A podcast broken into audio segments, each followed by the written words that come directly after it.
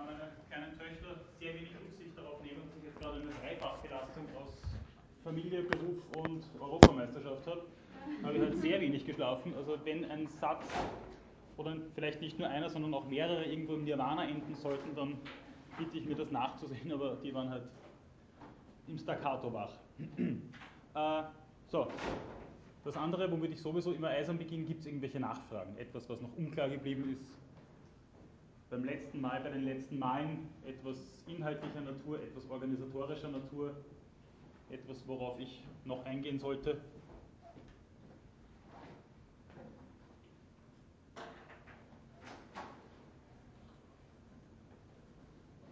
Gut, einen Hinweis, den ich Ihnen geben möchte. Ich habe im Nachrichtenforum äh, den Link äh, hinterlassen, den mir der Herr von Berlekom freundlicherweise geschickt hat, dass Sie dann Zugriff auf die Dropbox haben, wo Sie die Audiofiles dann von der ganzen Vorlesung finden werden. Wir haben jetzt keine andere Lösung leider gefunden als das, äh, aber ich hoffe ja doch, dass das dann für alle von Ihnen eine Möglichkeit ist, sich die Audiofiles dann äh, runterzuladen. Dann noch ein kurzer Hinweis zum nächsten Mal, bevor ich dann mit einer kurzen Rückschau beginne und dann die Technikethik zu einem Abschluss bringen werde heute. Äh, das nächste Mal werde ich damit beginnen, eventuell noch einen Nachtrag zur Technikethik zu machen, habe ich aber generell eher nicht vor, sondern ich möchte eher eine Rückschau machen und eine Art Prüfungsvorbereitung mit Ihnen machen, wo Sie dann auch Gelegenheit haben werden, zum gesamten Stoff der Vorlesung nochmal Rückfragen zu stellen. Beziehungsweise können wir dann vielleicht auch wenn es sich ergibt, in, in, Diskussionen eintreten, dass wir vielleicht noch einmal gemeinsam ein bisschen über die Inhalte des vergangenen Semesters reflektieren können. Am Schluss der nächsten Einheit werde ich Ihnen dann die Evaluationsbögen austeilen. Das heißt, da werde ich auf jeden Fall so eine Viertelstunde ungefähr äh, dafür veranschlagen, dass Sie dann die Lehrveranstaltung evaluieren können. Gut. Doch noch irgendwelche Fragen? Sonst würde ich. Nein, nein, es gibt keine Anmeldung. Sie können einfach kommen. Gut, wenn es von Ihrer Seite das erste Mal nichts gibt, Sie wissen ja, Sie können mich jederzeit mit etwaigen Fragen oder Kommentaren unterbrechen, werde ich noch einmal kurz zu den Inhalten der Bitte. Die werden auf Univis vermerkt dann und auf der Homepage des Instituts. Okay. Ja. Ähm, gut, wir haben uns die letzten beiden Male mit äh, Fragen der Technikethik auseinandergesetzt und uns in erster Linie bisher mit der Technikfolgenabschätzung auseinandergesetzt, was die Anwendung von technischen Gerätschaften betrifft. Das wird sich heute dann äh, ein bisschen ändern, da wird ein etwas anderer Fokus dann auf Technikethik gelegt werden. Das letzte Mal ist es allerdings darum gegangen, dass eben vor der Hand äh, diese Entwicklung, aber vor allen Dingen Nutzbarmachung von technischen Geräten etwas ist, was sowohl im öffentlichen Diskurs als auch in der Philosophie etwas ist, was äh, bisweilen sehr konträr und bisweilen sehr oppositionell verhandelt wird und diskutiert wird.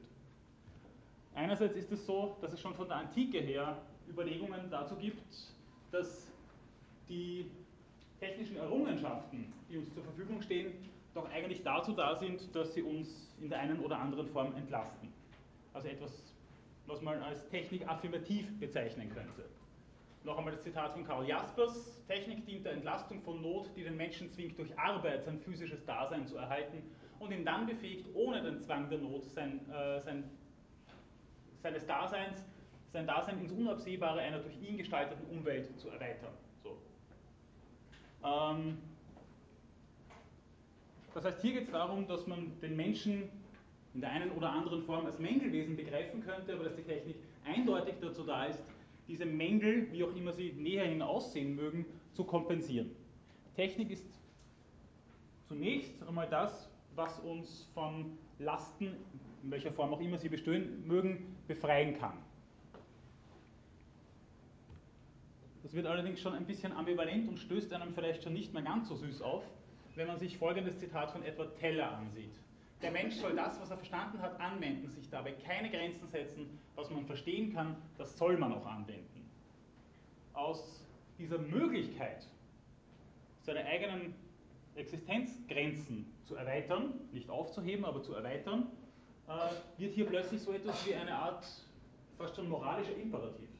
Man soll das auch anwenden, was man verstanden hat. Und das Ganze wird, wird so schon in gewisser Weise ambivalent, aber besonders ambivalent, wenn man sich vor Augen führt, dass Edward Teller einer der Mitentwickler der ersten Wasserstoffbombe gewesen ist.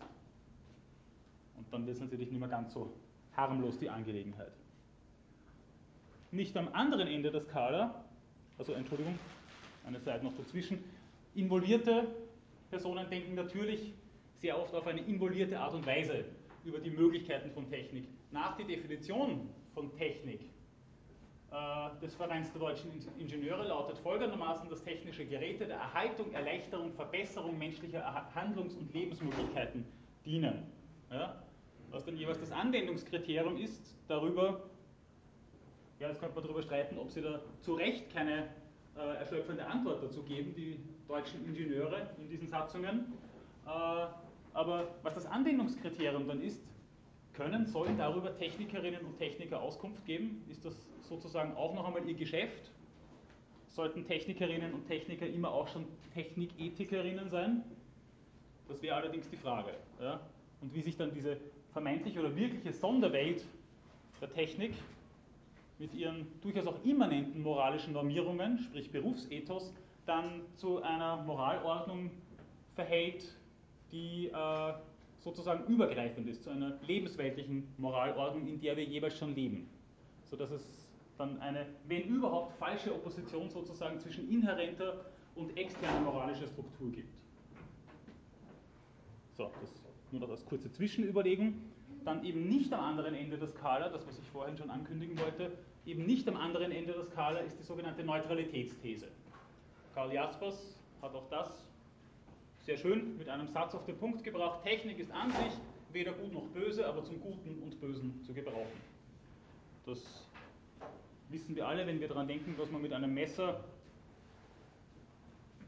für rechtmäßige und unrechtmäßige Dinge anstellen kann. Entschuldigung. Das natürlich als eine vielleicht etwas flapsige Bildheuristik, auch mit einer Waschmaschine könnte man den Gebrauch zum Guten und zum Bösen betreiben. Also es ist so, dass tatsächlich die Anwenderin im jeweils konkreten Fall dafür verantwortlich ist, was mit Technik gemacht wird und was Technik sozusagen für moralische Fragen uns auferlegt. Es ist nicht die technische Gerätschaft, es ist nicht die technische Möglichkeit an sich, die in irgendeiner Art und Weise moralisch bedeutsam wäre. So diese Anschauung dazu. Allerdings stellt sich die Frage, ob Technik grundsätzlich jemals neutral gewesen ist, beziehungsweise wenn das so gewesen ist, ob sie dann tatsächlich neutral geblieben ist im Verlauf der Geschichte der Menschheit oder im Verlauf der Geschichte der Entwicklung technischer Möglichkeiten. Für Hans Jonas war die vormoderne Technik definitiv neutral. Da war es so, dass es absehbar war, vor allem was den zeitlichen Horizont betrifft, aber auch was den Adressatenkreis möglicher Probleme betrifft, ähm, da war es so, dass das Ganze ein neutrales Unterfangen war, weil es absehbar war, was in der jeweiligen Anwendung geschehen konnte. Ja, das heißt, die Technik an sich kann nicht dem jeweiligen Anwender, der jeweiligen Anwenderin als Technik entgleiten. Die Folgen der Technik sind beherrschbar. Ja, das ist die Idee dahinter. Ob das wirklich auch äh, auf die antike, mittelalterliche, vormoderne Technik in jeder Hinsicht zutrifft, darüber denke ich, könnte man streiten.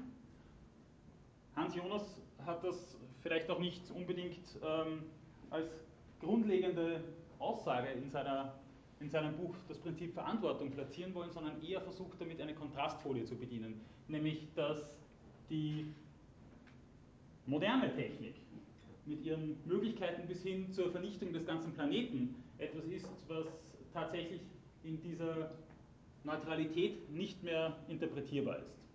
Also etwas, was in seinen Grundmöglichkeiten schon immer auch die Möglichkeit mit beinhaltet, dass äh, es der Verfügungsgewalt der Anwenderinnen und Anwender entgleitet. Das heißt, die Entwicklung von Technik und das auch im Hinblick darauf, was sie für Folgen zeitigt, ja, also diese Struktur von, von, äh, von Genese, aber dann eben auch Konsequenzen der, der Technikentwicklung und Technikanwendung, äh, ist hier besonders im Blick zu behalten. Also schon die, die Entwicklung von Technik und dann erst recht die Anwendung natürlich, aber schon die Entwicklung von Technik ist ethisch nicht mehr als neutral zu bezeichnen. Eben deswegen, weil diese extremen Möglichkeiten äh, sich eröffnen. Und unter anderem deswegen, sagt äh, Hans Jonas, kann und darf die menschliche Moralität und im Weiteren auch die menschliche Moralreflexion, die Moralphilosophie, sprich die Ethik, nicht mehr anthropozentrisch bleiben. Über den Begriff des Anthropozentrismus möchte ich mich jetzt nicht mehr verbreitern, da haben wir im Zusammenhang mit Umweltethik äh, uns ohnehin schon etwas intensiver damit auseinandergesetzt. Hier sagt äh, Hans Jonas, dass sie natürlich auf den Menschen bezogen bleiben muss, ja, auch auf kommende Generationen bezogen bleiben muss, aber nicht beim Menschen als Menschen stehen bleiben darf. Eben deswegen, weil wir es mittlerweile in der Hand haben, auch aufgrund von nicht intendierten Folgen der Techniknutzung nicht nur unsere eigene Spezies, sondern den ganzen Planeten auszulöschen. Von einem solchen Befund ist es vielleicht auch nicht mehr allzu weit bis zum wirklichen Gegenpol zu dem, was ich vorher als benigne Aufklärung bezeichnet habe, im Sinne einer Aufklärung, die sich in Mathematisierung, Vernaturwissenschaftlichung und Technisierung ja, der menschlichen und der außermenschlichen Existenz manifestiert. Die berühmten ersten Sätze der Dialektik der Aufklärung von äh, Theodor Adorno und Max Horkheimer äh, lauten folgendermaßen, seit je hat Aufklärung im umfassendsten Sinn fortschreitenden Denkens das Ziel verfolgt, von den Menschen die Furcht zu nehmen und sie als Herren einzusetzen. Denken Sie auch noch einmal an Francis Bacon und sein äh, Paradigma der Naturbeherrschung. Commanding nature by obeying her. Das wäre die menschliche Aufgabe. Aber die vollends aufgeklärte Erde strahlt im Zeichen triumphalen Unheils. Das Programm der Aufklärung war die Entzauberung der Welt. Sie wollte den Mythen auflösen und Einbildung durch Wissen stürzen. Auch eine Anspielung auf Francis Bacon und seine berühmte Idolenlehre, auf die ich jetzt nicht noch einmal eingehen möchte. Aber was der Hintergrund dieser, äh, dieser Äußerungen ist, ist, dass die Mathematisierung, Industrialisierung, Technisierung der menschlichen Existenz äh, natürlich einerseits die Entlastung von Arbeit und äh, unmittelbarer Not nach sich gezogen hat, aber andererseits auch Auschwitz als das andere Extrem der Möglichkeiten, die sich durch Technik eröffnet haben.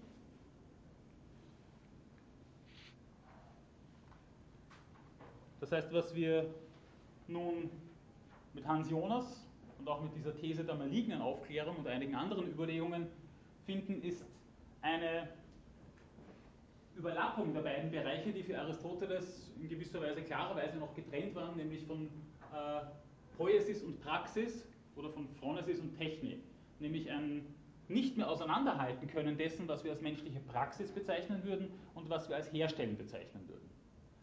Wenn einer eine Atombombe baut, dann kann man ihn nicht mehr davon entbinden, was für Folgen diese Atombombe zeitigen könnte. Und äh, die Atombombe ist jetzt nur vielleicht das allzu plakative Beispiel, das man in dem Zusammenhang geben kann. Denken Sie an alle möglichen Formen der Umweltverschmutzung, die durch technische Errungenschaften möglich geworden sind.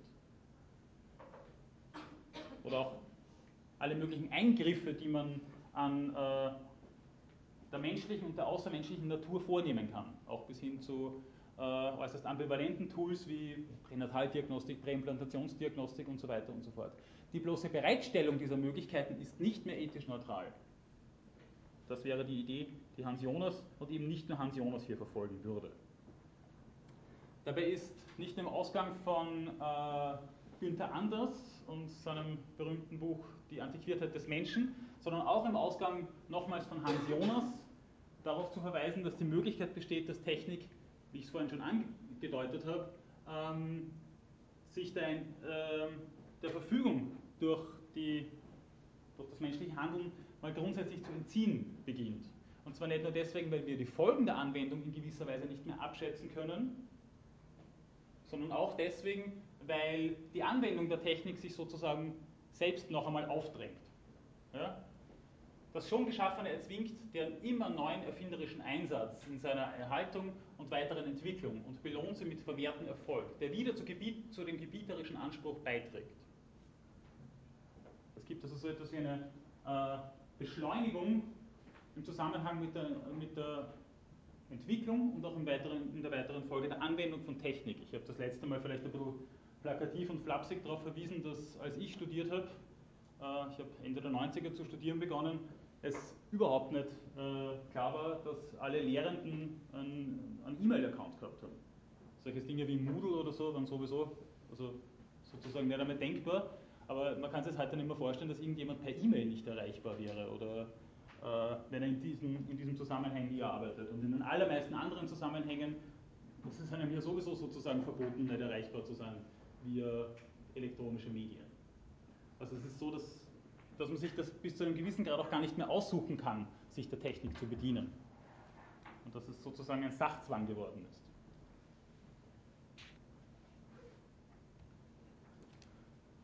Grundlegend ist es so, dass der Diskurs aber weniger sich um die Genese von Technik, also um die Entwicklung von Technik dreht, sondern in erster Linie, so wie ich es vorhin auch schon angedeutet habe, sich um die Technikfolgenabschätzung äh, dreht.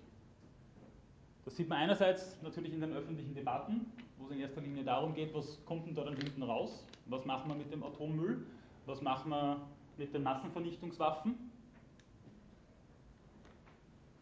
Ähm, das Ganze finden wir aber auch in äh, einigen sehr grundlegenden Büchern innerhalb der Geschichte der Philosophie, die sich mit Fragen der Technikethik auseinandergesetzt haben. Allen voran das wohl einflussreichste Buch in dem Zusammenhang des 20. Jahrhunderts, nämlich das Prinzip Verantwortung von Hans Jonas. Geht es auch in allererster Linie darum, welche Folgen Technik zeitigen könnte. Und das äh, gießt Hans Jonas in die Formel seiner Heuristik der Furcht der ich mich das letzte Mal ohnehin schon etwas äh, ausgiebiger auseinandergesetzt habe. In der Heuristik der Furcht geht es in erster Linie darum, dass man sozusagen immer von den schlimmst denkbaren Folgen einer technischen Errungenschaft ausgehen soll, um dadurch zumindest einen heuristischen Anhaltspunkt dafür zu haben, wie wir eine Technikentwicklung, die gerade im Gang ist, äh, interpretieren sollten aus moralischer Perspektive. Dabei ist Hans Jonas nicht so naiv zu glauben, dass man die Heuristik der Furcht sozusagen durchsetzen könnte und sagen könnte, das ist der kategorische Imperativ, mit dem wir uns auseinandersetzen müssten und den wir einhalten und applizieren müssten, äh, sondern er sagt, obwohl also die Heuristik der Furcht gewiss nicht das letzte Wort auf der Suche nach dem Guten ist, so ist sie doch ein hochnützliches erstes Wort und sollte zum vollen ihrer Leistung genutzt werden in einem Gebiet, wo uns so wenige Worte ungesucht gewährt werden. Dieser letzte Halbsatz, wo uns so wenige Worte ungesucht gewährt werden, verweist natürlich gerade auf diese Unabsehbarkeit der äh, Anwendung von technischen Errungenschaften, die uns tatsächlich äh, in der Anwendung selbst entgleiten könnten, so wie ich es vorhin schon versucht habe darzustellen. Die Heuristik der Furcht ist also kein Imperativ im eigentlichen Sinne, dennoch aber ein zentrales Theorem dieses Buches, gibt aber einen Imperativ, den äh, Hans Jonas in diesem Buch formuliert hat, äh, natürlich in Anlehnung an den kategorischen Imperativ von Immanuel Kant, der da lautet, handle so, dass die Wirkungen deiner Handlungen verträglich sind mit der Permanenz echten menschlichen Lebens auf Erden. Zwar ist es so, dass, wie ich vorhin gesagt habe, die Ethik bei Hans Jonas vor dem Hintergrund moderner Technik nicht äh, anthropozentrisch bleiben darf, aber bis zu einem gewissen Grad, wie ich es auch schon angedeutet habe, auf den Menschen fokussiert bleiben muss. Die Verantwortung, die wir haben, ist einerseits eine Verantwortung für den Umgang mit der Natur, eine Verantwortung für die Natur, für das ganze Ökosystem, für die Biosphäre, in der wir leben. Zugleich ist es auch eine Verantwortung für die Verantwortung zukünftiger Generationen. Und das soll damit ausgedrückt sein. Es geht also darum, dass echtes menschliches Leben sich darin manifestiert, dass jemand Verantwortung für sein eigenes Handeln übernehmen kann. Das ist die grundlegende Idee dahinter. Und hier haben wir dann äh, auch eine Berücksichtigung von Interessen von noch nicht lebenden Generationen. Etwas, was im Utilitarismus nicht immer Berücksichtigung findet. Ich äh, erinnere nur noch einmal an Peter Singer und beispielsweise sein Thronfolgerargument in dem es doch gerade darum geht, dass noch nicht bestehende Interessen nicht äh, in einem Nutzen-Summen-Kalkül verortet werden können. Karl Popper und Günter Ropoll wären zwei Protagonisten, die dennoch versuchen, so etwas wie den negativen Utilitarismus als grundlegende Theorie heranzuziehen dafür, wie man mit den Problemen der Technikethik umgehen könnte. Da wir aus dem, aus dem Technischen per se gar nicht aussteigen können, dass das Technische nicht etwas ist, was uns sozusagen wie ein bloßes Instrument, das wir nach bloßem Belieben benutzen könnten, zur Verfügung steht, sondern da Technik etwas ist, was unsere ganze Existenz in gewisser Weise durchfurcht und mitdeterminiert. Ich erinnere Sie nochmal ganz kurz an Maurice Merleau-Ponty und Bernhard Weidenfest, die ich in dem Zusammenhang genannt habe. Da das eben so ist, äh, müssen wir uns vielleicht auch damit begnügen, das kleinste Leid der kleinsten Zahl zu befördern. Also nicht das größte Glück der größten Zahl, sondern das kleinste Leid der kleinsten Zahl. Jetzt könnte man einerseits sagen, okay, bleibt uns eh nichts anderes übrig. Andererseits könnte man sagen, aber ist das nicht schon der erste Schritt im Hinblick darauf, äh, sich ja, dann in Zynismus zu ergehen und schon zu akzeptieren, dass man aus dem eh nicht mehr rauskommen.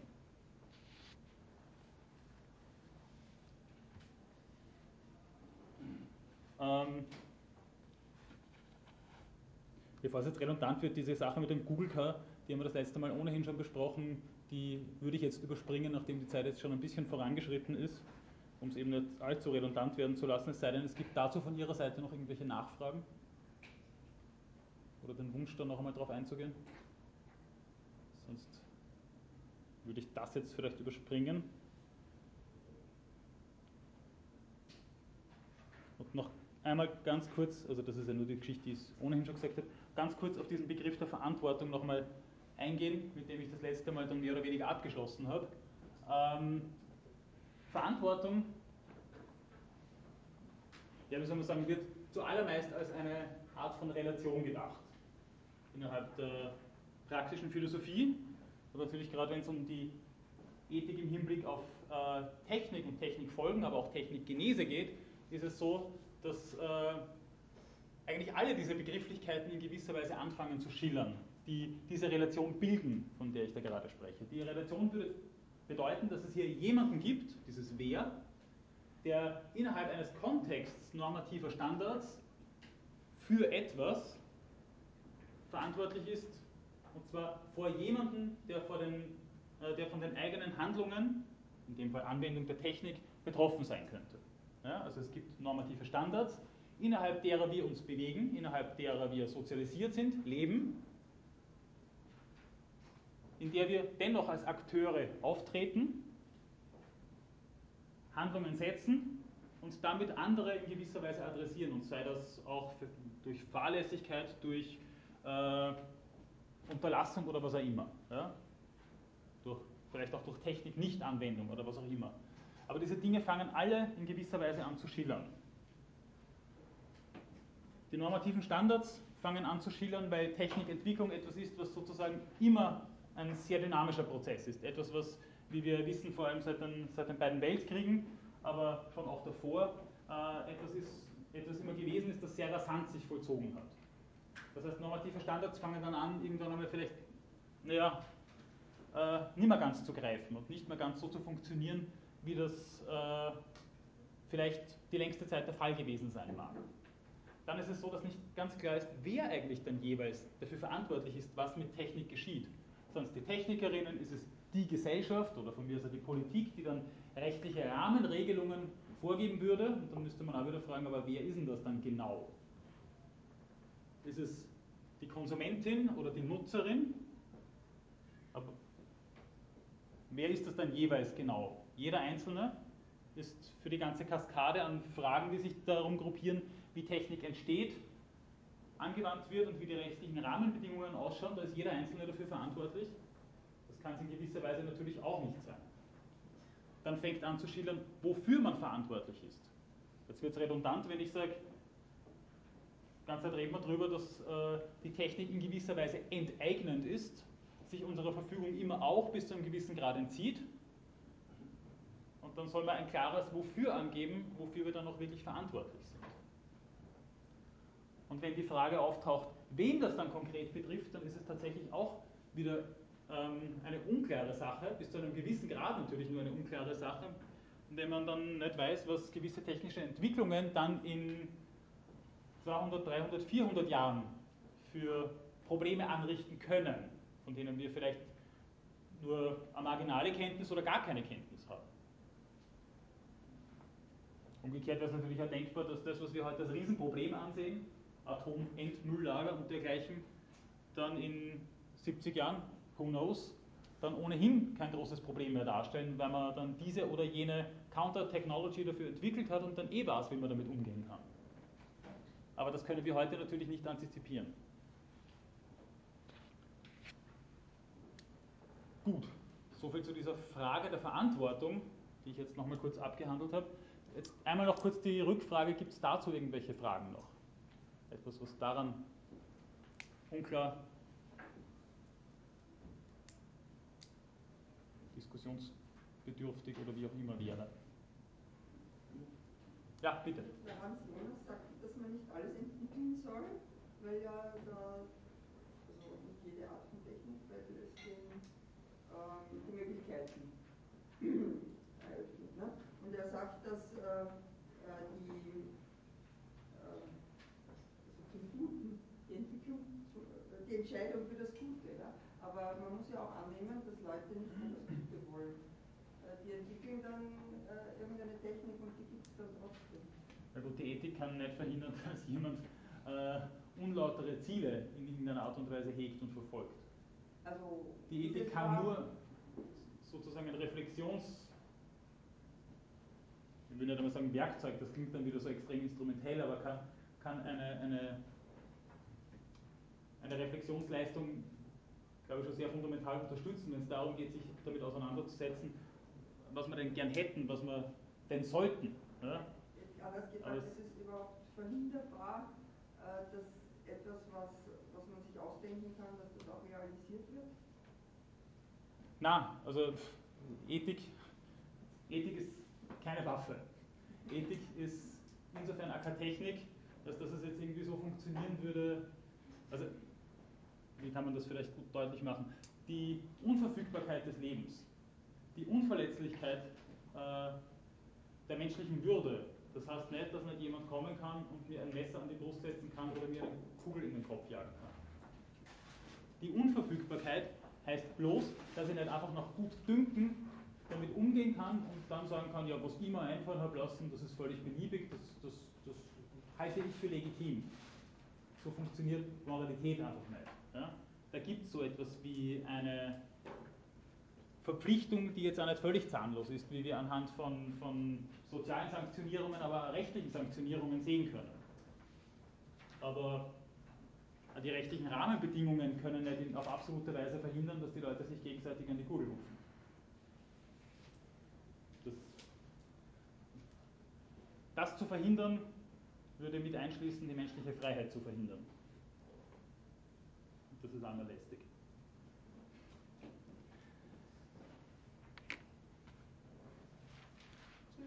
Ja. Und hat, ähm, hat Jonas auch versucht, dass er auf diese Fragen Antworten gibt oder wer sich damit auseinandergesetzt? Mit welchen Fragen? Ähm, die wir jetzt hier haben, wer verantwortlich ist, wer diese Verantwortung trägt. Äh, na, Hans Jonas hat darauf eigentlich auch, also das ist jetzt eigentlich nicht Hans Jonas direkt, sondern das ist nur etwas, was ich im Zusammenhang mit Hans Jonas bringen wollte, wenn man auch der Begriff der Verantwortung, das ist einer der wie soll ich sagen, oft so, so ein bisschen mehrdeutig, ein bisschen schillernd ist und in so unterschiedlichen Zusammenhängen verwendet wird, dass man gedacht hat, es ist vielleicht ganz nützlich, sich einmal kurz zu vergegenwärtigen, was ist mit Verantwortung eigentlich für gewöhnlich gemeint oder was sollte damit gemeint sein, damit wir uns auch darüber verständigen können. Mhm. Hans Jonas bleibt in dem Zusammenhang relativ vage.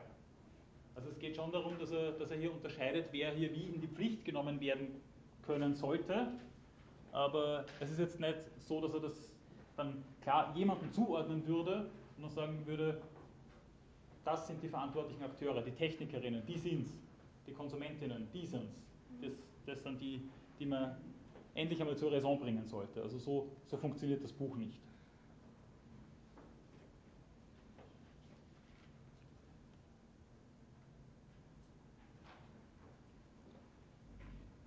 Eine Sache, die jetzt vielleicht noch ein bisschen ein Nachtrag zu den Überlegungen von vorhin ist, die ich aber das letzte Mal noch nicht gebracht habe, ist folgende.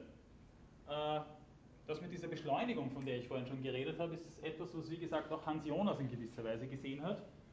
Und was er in dem Zusammenhang hier aufs Tapet bringt, ist eine Überlegung, die ich einerseits sehr erhellend, andererseits auch recht elegant finde. Nämlich, dass er dann sagt, erst mit dem modernen Fortschritt, also noch einmal diese Dichotomisierung von moderner und vormoderner Technik, der gegenüber ich ein bisschen skeptisch bleibe, aber erst mit dem modernen Fortschritt als einer Tatsache und einer Idee tritt die Möglichkeit auf, alles Frühere als Vorstufe zum Jetzigen und alles Jetzige als Vorstufe zum Künftigen aufzufassen. Damit sind wir aber nochmal dort, wo der Edward Taylor vorhin war. Da haben wir wirklich einen linearen Progress der menschlichen Entwicklung im Hinblick auf Technik. Das haben wir sehr schnell auch dort bei der Normierung, von der Taylor ja spricht, äh, dessen, dass technische Entwicklungen und Errungenschaften tatsächlich erprobt und umgesetzt werden. Das, was jetzt ist, das ist nur die Vorstufe vom nächsten. Das nächste soll, muss unweigerlich kommen. Wer sich dem entgegenstellt, das ist einer, der den menschlichen Progress aufhalten möchte. Das ist, weiß ich, ein ewiggestriger und jemand, der uns in unserer allgemeinmenschlichen Entwicklung allenfalls nur schaden möchte. Technikverweigerung, das hat nichts Romantisches, das ist nur äh, ein Hemmschuh der gesamtgesellschaftlichen Entwicklung. Aber damit ist natürlich etwas, und in gewisser Weise funktionieren Diskurse ja oft einmal so. Ja? Das ist jetzt natürlich eine Zuspitzung und etwas, was, was nicht immer und überall explizit äh, auf dem Tapet ist. Aber dennoch ist es etwas, was der Argumentationslage in gewisser Weise manchmal entspricht. Und das hat Hans Jonas als eine säkularisierte Eschatologie bezeichnet. Oder vielleicht könnte man auch sagen, eine säkularisierte Teleologie. Wir sind nicht nur, so wie Aristoteles sagen würde, Wesen, die von Natur aus nach Wissen streben, wie es in seiner Metaphysik heißt, oder von Natur aus nach dem Guten streben, wie es in seiner nikomachischen Ethik heißt, sondern wir streben auch nach dem Progress, nach dem Fortschritt. Und da ist der Fortschritt auch einer. Das funktioniert nicht wie in Adornos Dialektik der Aufklärung, wo dann die Aufklärung als äh, Programm, das den Menschen in seiner Existenz unterstützen soll, dann plötzlich anfängt in der Gegenteil umzuschlagen. Also eine Mehrfältigkeit oder Dialektik der Aufklärung oder der Technisierung gibt es da nicht, wenn äh, tatsächlich ein solches Denken bedient wird, sondern es gibt sozusagen einen, eine notwendige Struktur menschlicher Existenz, die, äh, von der wir sozusagen nur im, im Sinne eines Fehlens abfallen, wenn wir da nicht mitmachen. Bitte. Gibt es dazu ethische Gegenentwürfe? Zum Beispiel, ich weiß nicht was, sowas wie eine Ethik des Widerstands.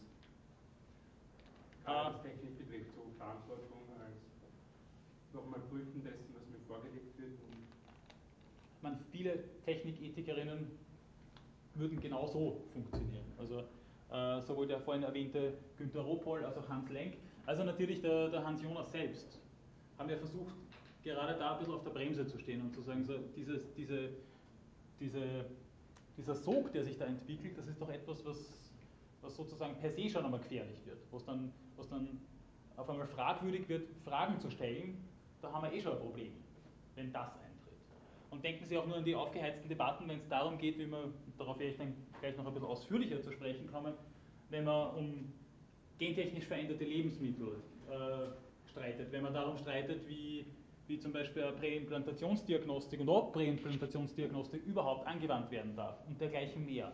Jemand, der sich hier verwehrt, wird dann durchaus im Diskurs oft so hingestellt, als wäre das eine Fortschrittsverweigererin oder Verweigerer. Ja?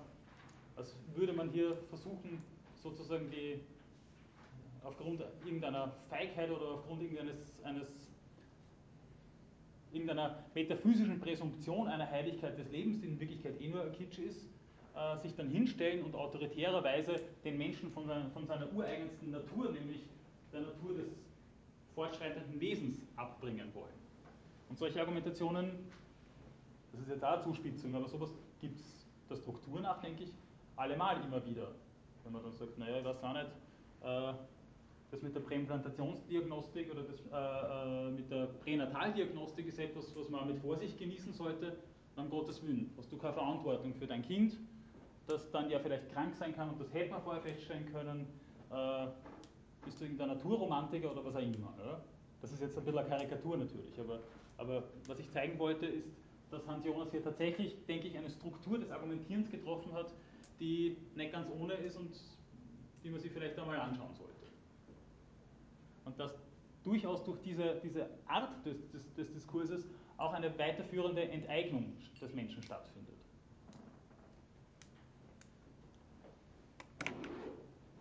Gut. Ähm,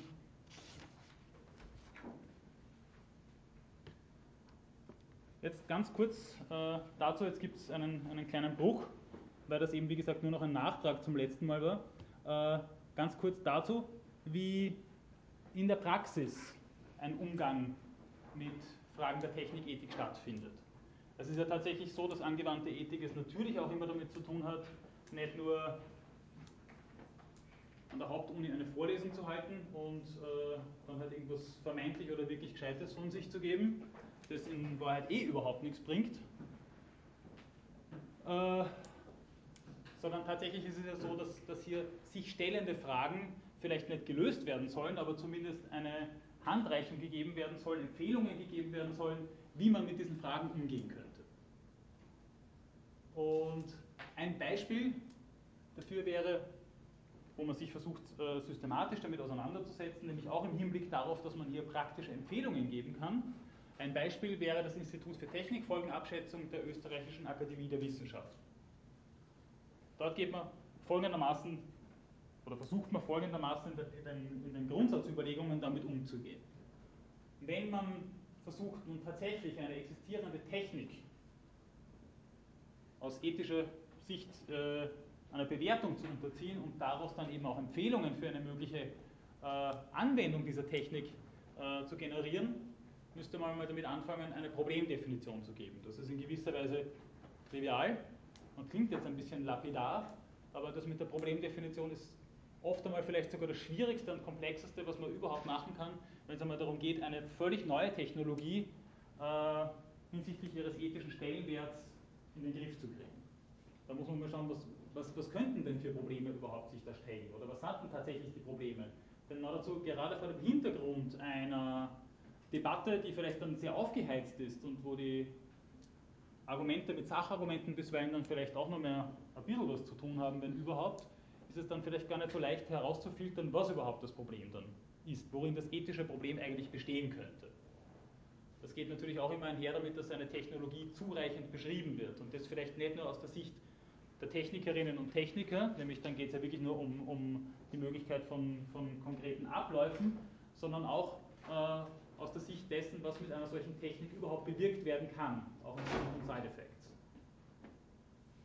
Äh, Prognosen sind immer schwierig, wenn sie sich auf die Zukunft beziehen, äh, aber eine Voraussage künftiger Technologieentwicklungen heißt in dem Fall natürlich auch so ein bisschen in, in Anlehnung an äh, äh, Hans Jonas Heuristik der Furcht, dass man sich mal anschaut, was, was könnten aus dem noch alles rauskommen. Ja? Oder wo müsste man vielleicht nicht von vornherein schon sagen, okay, aber sollte es dazu kommen, müssen wir auch mal ein bisschen auf die Bremsen steigen oder mal die Fragen stellen, die sich damit verknüpfen können. Dann müssten wir schauen, wer oder was eigentlich dann davon jeweils betroffen ist. Man müsste sich dann natürlich äh, genauer hin mit den konkreten Folgen auseinandersetzen. Man müsste sich anschauen, in was für Rahmenregelungen man das eigentlich gießen könnte, was die politischen Handlungsoptionen sind. Dann, das ist eben der ÖAW in dem Zusammenhang halt besonders wichtig, ich habe sie auch vorausgeschickt, dann sollte man sich darüber äh, Gedanken machen, wie man allgemein verständlich diese Resultate, die sich aus einer solchen Überlegung äh, ergeben können, dann auch vermittelt, sodass das tatsächlich also Technikanwenderinnen und Technikentwicklerinnen auch gebrauchen können.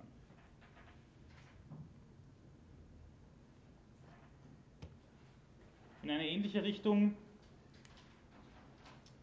geht auch ein Grundsatzpapier des Vereins der deutschen Ingenieure,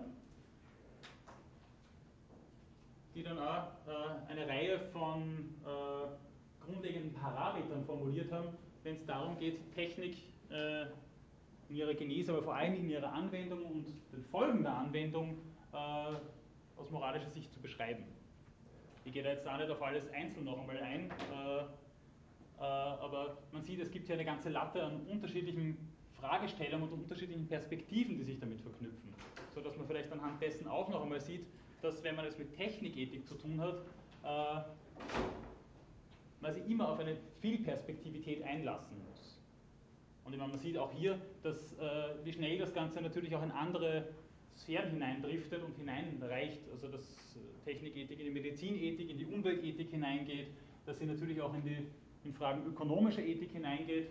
Das ist etwas, was in gewisser Weise trivial ist. Anhand dieser, äh, dieser Skala sieht man allerdings, dass, dass Technikethik per se sozusagen schon darin besteht, diese Multiperspektivität mit hineinzunehmen.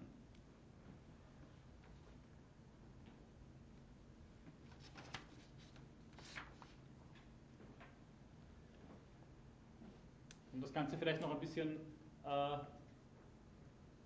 klarer zu kriegen, der Verein der deutschen Ingenieure, ich habe Ihnen das das letzte Mal auch schon gezeigt, geht einmal grundsätzlich davon aus, äh, oder ich habe es genau, ich habe am Anfang heute eher nochmal gebracht, geht einmal grundsätzlich davon aus, dass Technik der Erhaltung, Erleichterung und Verbesserung menschlicher Existenz und Existenzweisen dient. Und dann ist aber darauf hinzuweisen, dass es natürlich eine planmäßige primäre Verwendung und Verwendungszwecke gibt, bei denen halt auch nicht immer ganz klar ist, worin die eigentlich dann bestehen. Denken Sie an die Möglichkeit von Grundlagenforschung. Dass es außerplanmäßige Handlungsweisen gibt, die man vielleicht offen lassen sollte oder die man vielleicht nicht offen lassen sollte, je nachdem, wie man diese bewertet, so sie überhaupt äh, äh, schon ersichtlich sind. Und dann geht es natürlich auch darum, was mögliche Kollateralschäden dann sind, also diese Nebenwirkungen.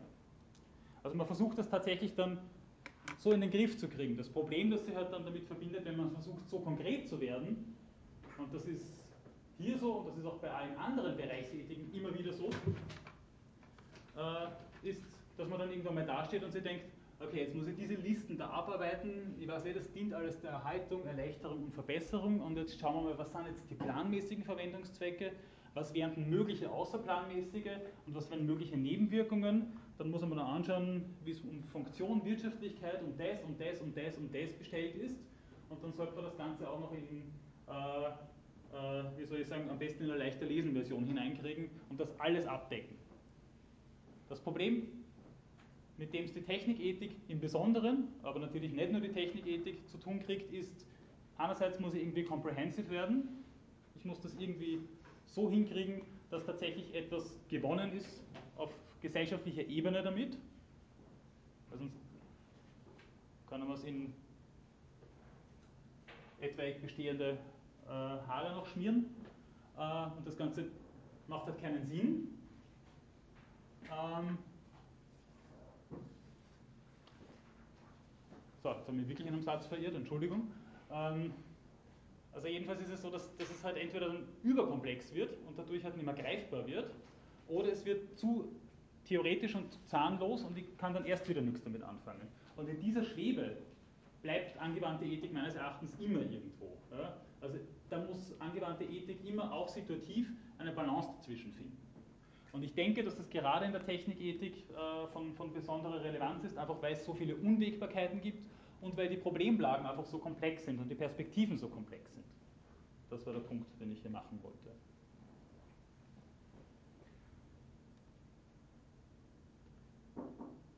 Ja, bitte. Wie darf man sich das vorstellen bei dem Institut für Technikfolgenabschätzung? Also was für Themen picken die sich raus? Wie, wie, wie wertvoll muss ein Thema für Sie sein? Was für eine Frequenz bearbeitet die? Das stelle ich mir jetzt Also das ist eigentlich die nächste Frage, die man, ja, vielen Dank für die Frage, ja, aber das ist die nächste Frage, die man eigentlich stellen müsste. Ja. Äh, was, was für ein Thema wird denn dann als dringlich angesehen überhaupt? Und wer ist dafür verantwortlich, dass ein Thema als dringlich angesehen wird? Äh, eine besonders aufgeheizte Debatte, eine kleinformatige Zeitung, die das jetzt die dritte Woche hintereinander auf die, auf die Titelseite bringt oder, oder was genau? Oder? Und wahrscheinlich kann man das auch nie davon abhängig, äh, abhängig machen, dass ein einzelner Player sozusagen in dem Spiel äh, da versucht, dieses Thema zu pushen. Also natürlich können es die Medien sein, aber das, können auch, das kann auch etwas Technikinternes sein. Das kann etwas sein, was äh, ja, mit, mit äh, historischen Problemlagen sich irgendwie verbindet. Also da kann man auch sagen, also dafür ist man dann in gewisser Weise dann auch nur mehr partiell verantwortlich, was für ein Thema hier tatsächlich verhandelt wird. Ja. Und auch, wie man die unterschiedlichen Bereiche dann jeweils gewichtet. Ja. Das hat jetzt natürlich mit dem zu tun, was ich vorher gesagt habe, aber, aber was für ein Bereich dann besonders wichtig erscheint und unter welchen Voraussetzungen. Ist es eine Technologie, wo man sagt, naja, da geht es uns jetzt aber schon darum, dass die Wirtschaftlichkeit gefördert wird äh, oder dass die, der Umweltschutz gefördert wird und dafür sind halt die Windradeln, die da am Feld draußen stehen, furchtbar schier. Ja? So what. Ja? Die paar Leute, die sich darüber aufregen, sollen sich halt darüber aufregen. Sagen Sie das den paar Leuten dort einmal. Ja? Also solche Dinge sind dann, sind dann auch wirklich nicht leicht in den, in den Griff zu kriegen. Und das, was ich mit den paar Leuten da gerade angedeutet habe, wie rechtfertigt man dann Kompromisse? Ich habe im Zusammenhang mit der Abtreibungsdebatte und im Zusammenhang mit dem, wie Habermas sich die Diskursethik vorstellt, schon gesagt, dass Kompromisse dem Anspruch nach immer faire Kompromisse sind, der Realität nach aber womöglich immer faule Kompromisse bleiben. Weil man immer vielleicht etwas hergibt von seinen Überzeugungen, von seinen moralischen Überzeugungen, das eigentlich nicht herzugeben ist.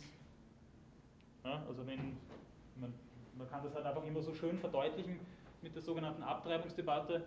Was für die einen Kindesmord ist, bleibt für sie Kindesmord, aber wenn die anderen sagen, na gut, dafür beschränken wir uns bis zur zwölften Woche. Und ähnlich könnte es auch bei der Entwicklung von, von technischen Errungenschaften sein, bitte. So, man muss ja dann das Kind auch mitdiskutieren. Um dessen Leben geht es ja. Das Kind ist aber kein rationaler Diskursteilnehmer. Das, ja, aber wird es ja wird es einmal. Für Habermas gibt schon advokatorische Diskurse, die schon Interessen antizipieren. Aber trotzdem kann der Nasciturus, also der Embryo, genauso wenig mitdiskutieren wie äh, die österreichische Bevölkerung im Jahr 2714. Mit denen kann man nicht reden. Und Diskursethik setzt voraus, dass man mit jemandem reden kann. Das ist eine Voraussetzung, die gar nicht so ohne ist, wie man Habermas vielleicht mal sagen sollte. Äh, und das Ganze natürlich auch vor dem Hintergrund dessen, was der Habermas, äh, also der Jonas, nicht der Habermas, ohnehin schon gesagt hat, nämlich dass das mit der Prognosesicherheit etwas ist, was, wenn es überhaupt auf Füßen steht, auf tönernen Füßen stehen muss, sozusagen. Und dann muss man da wirklich die, die Fragilität eines solchen Ansinnens sich noch einmal vor Augen halten dass äh, man einerseits versucht, konkrete Empfehlungen, vielleicht tatsächlich Lösungen für ethische Fragestellungen anzubieten und zugleich das in gewisser Weise halt nie erschöpfen zu können.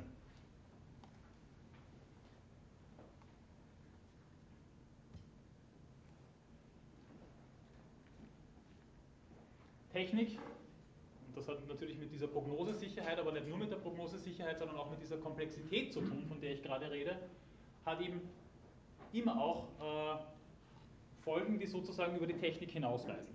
Das habe ich jetzt in gewisser Weise eh immer wieder schon mit angedeutet und gesagt, aber natürlich gibt es diese nicht absehbaren Umwelteinflüsse.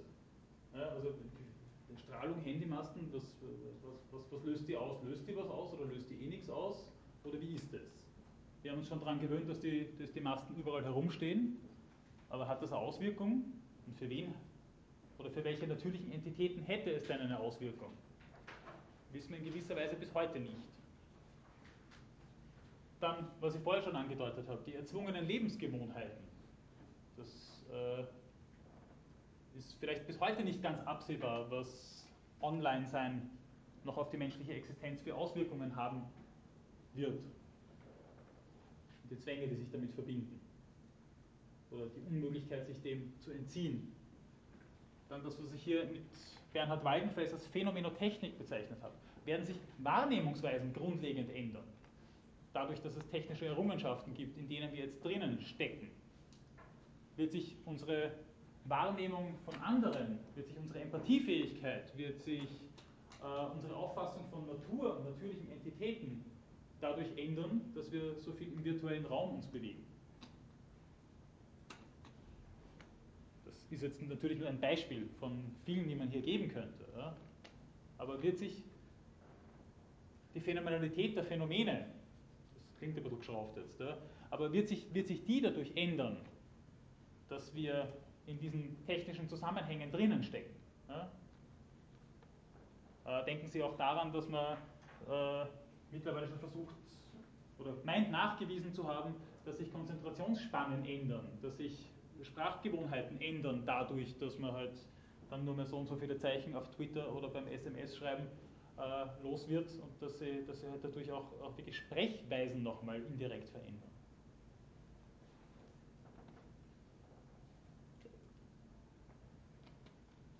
Und dann natürlich etwas, was sowieso immer sich mit technischen Errungenschaften verbindet, nämlich was ist natürlich, was ist noch natürlich, wo können wir der Natur ihren Lauf lassen oder wo sollen wir der Natur ihren Lauf lassen, unter welchen Bedingungen können wir das überhaupt sagen.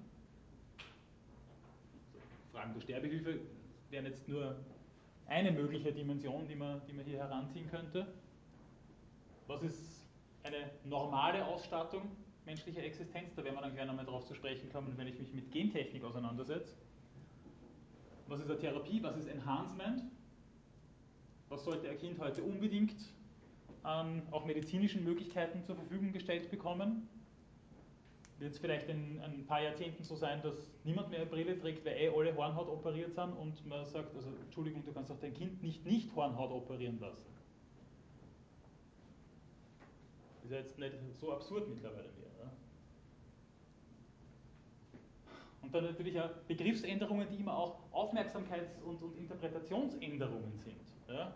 Äh, das neurologische Paradigma, das nicht zuletzt dadurch entstanden ist, also von dem rede ich halt jetzt einfach einmal, ja, man kann man darüber streiten, wie, wie stark das ausgeprägt ist und ob es das überhaupt gibt, aber, aber vor 10, 15 Jahren hat es sogar Leute gegeben, die haben sich als Neurophilosophen selber bezeichnet, so wie, äh, wie Singer und Roth, andere. Ja. Äh, aber dass man dann auch in einer anderen Terminologie über menschliche Wahrnehmungs- und Existenzweisen spricht, dass man in einer anderen Terminologie über menschliche Körper spricht, über Natur spricht, dass sehr viel eben dann auf eine Art und Weise runtergebrochen wird, dass man dann sagt, naja, also das Bewusstsein, das ist ja sowieso nur eine neuronale Verschaltung im präfrontalen Kortex. Das, das macht ja was mit den Leuten. Das ist ja nicht nur so, dass man das innerhalb eines gewissen, eines gewissen sozialen Kontextes so macht, sondern, sondern das, das führt dazu, dass man dann tatsächlich über die eigene Existenz nachdenkt, als hätte man da eine Hardware, in die man dann eine Software reinstopfen muss. Und das würde man diese zwei Teile völlig auseinanderziehen können. Als hätte man irgendwo äh, in, in, irgendwelchen Merkzentren dann USB-Stick drinnen stecken. Und das würden wir sozusagen so funktionieren.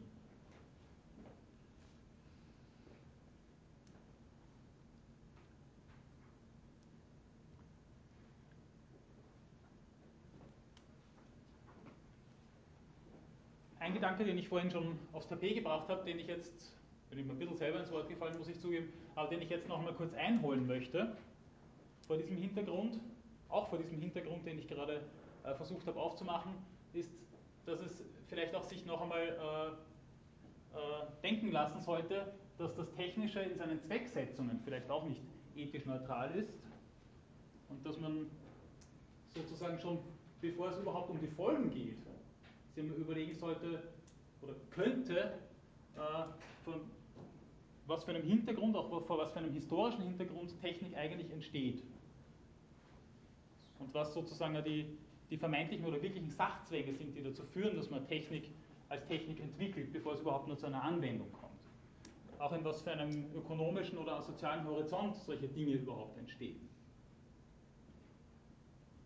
Äh, die Sachen da unten, die jetzt, haben wir nämlich sowieso eigentlich, er hat sich jetzt vorhin schon durchgemacht, aber wenn Peter Kunstmann sagt, man sollte eigentlich die Technikgenese mindestens genauso berücksichtigen wie die Technikfolgenabschätzung, dann meint er damit unter anderem eben auch, dass, äh, dass es eben so etwas gibt wie einen, einen, einen Fortschrittsglauben, der sozusagen auch dann dafür da ist, dass man sagt, okay, aber alles, was man mal irgendwie entwickeln kann, das sollte man auch entwickeln. Und das das nicht nur im Hinblick darauf, dass man, dass man den Planeten in die Luft sprengen kann, sondern dass, dass das Technische per se schon einmal etwas ist, was als Wert angesehen wird. So wie in der Wissenschaft, vor allem in der Naturwissenschaft, und äh, möchte jetzt nicht die, also die, die Geisteswissenschaftler davon in absoluter Weise abtrennen, im Gegenteil, aber vor allem in der Naturwissenschaft ist es ja auch so, dass das, das Neue äh, und das sozusagen Zusätzliche einmal schon mal per se als Wert angesehen wird. Wer was publizieren kann, wurscht, ob es jetzt Sinn macht oder nicht, hat einmal zumindest einen Startvorteil. Das ist jetzt ein bisschen eine Zuspitzung und Karikatur, das ist mir schon bewusst, aber grundlegend ist es ja so, dass, dass, äh, dass die Entwicklung von etwas schon einmal sozusagen als etwas angesehen wird, das einmal per se auch einen Wert, einen gesellschaftlichen oder vielleicht einen moralischen Wert hat. Als wäre es so. Oder?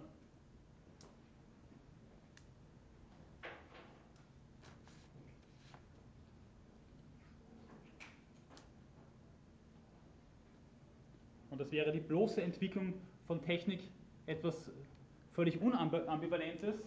So ist es ja nicht. So funktioniert es ja nicht.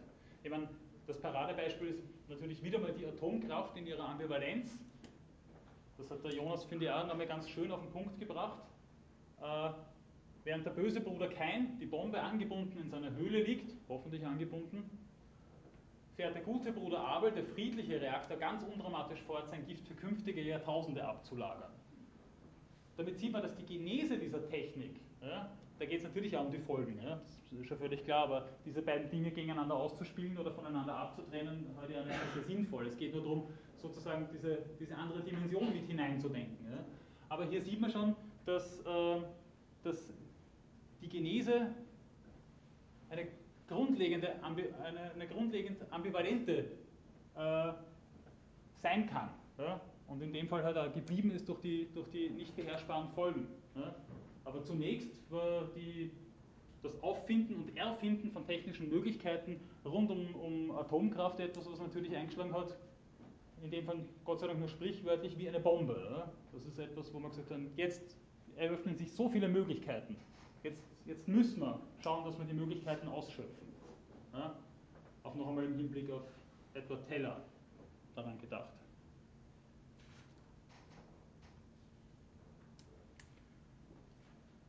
Aber dennoch ist es, darauf äh, hat Günter Ropol hingewiesen, das geht ein bisschen in die Richtung von dem, was Kunzmann auch mit der Technikgenese aufs Tapet bringen will.